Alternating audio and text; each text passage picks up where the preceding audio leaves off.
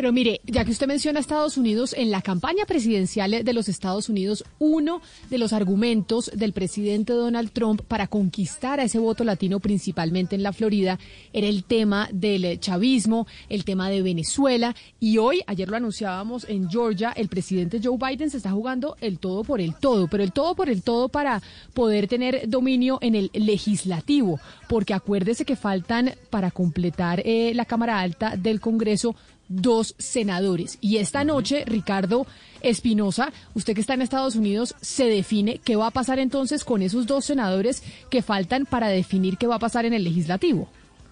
Hola Camila, buenos días, buenos días Gonzalo, a todos los oyentes. Efectivamente, a las 7 de la mañana abrieron las urnas y el presidente eh, Donald Trump como el presidente electo Joe Biden están en el estado de Georgia poniendo la cara para em, pues poder dirimir lo que está pasando porque la diferencia realmente es muy apretada. Se puede decir que están trabajando con el margen de error.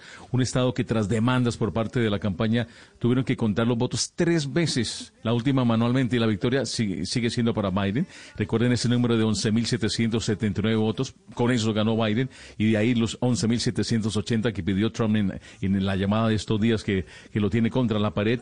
Y desde un autocine ayer el propio Biden ha pedido y ha asegurado a todo el país que tienen los ojos puestos en Georgia y que necesitan esa ayuda, ese empujón en las urnas para hacer una implementación de su agenda progresista. Así habló Biden.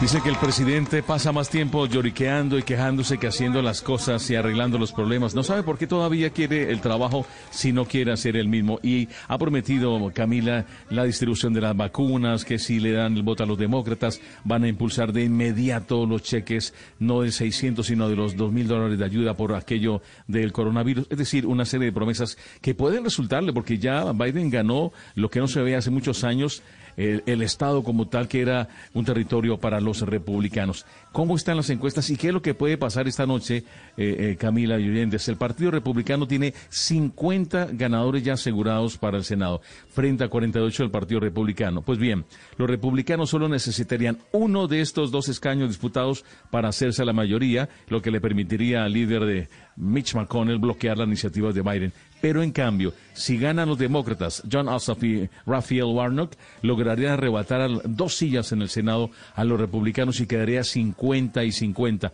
¿Qué pasaría ahí? Entraría a dirimir la demócrata, la vicepresidenta Kamala Harris y por supuesto tendría el partido de gobierno entrante todas las de ganar. ¿Cómo están las encuestas? Los demócratas Ossoff, 49.2 sobre Perdue, el republicano 47.4 y Warnock, el demócrata también, 49.5 sobre 47.2 de Lafner. Así que a las 7 de la noche se cerrarán las urnas aquí con una temperatura de 9 grados bajo un sol hermoso de tiempo de invierno, pero Camila, el sol brillará para que el, el ganador de esta jornada y el Senado pues podría tener un nuevo cambio como ya lo hizo eh, con el resultado final de las elecciones presidenciales como tal, Camila.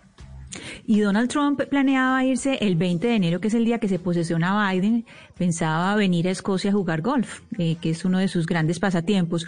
Pues la primera ministra de Escocia, Nicola Sturgeon, acaba de decir, no señor, usted no puede venir aquí a jugar golf, eso no es un viaje esencial, usted el 20 de enero no puede entrar a Escocia porque estamos en confinamiento.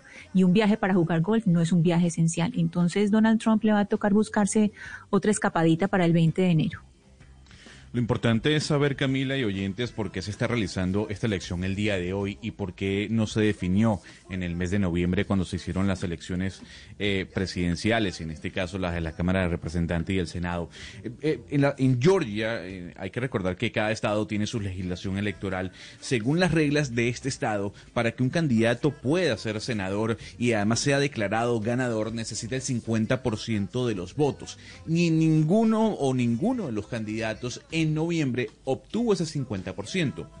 Entonces lo que está pasando hoy eh, en, este momento es que los cuatro candidatos que obtuvieron mayor cantidad de votos están realizando una segunda vuelta para ponérselo así a los oyentes. Entonces esto sería una segunda vuelta con los cuatro candidatos que más apoyo tuvieron en el mes de noviembre. Por eso es que la elección se realiza el día de hoy.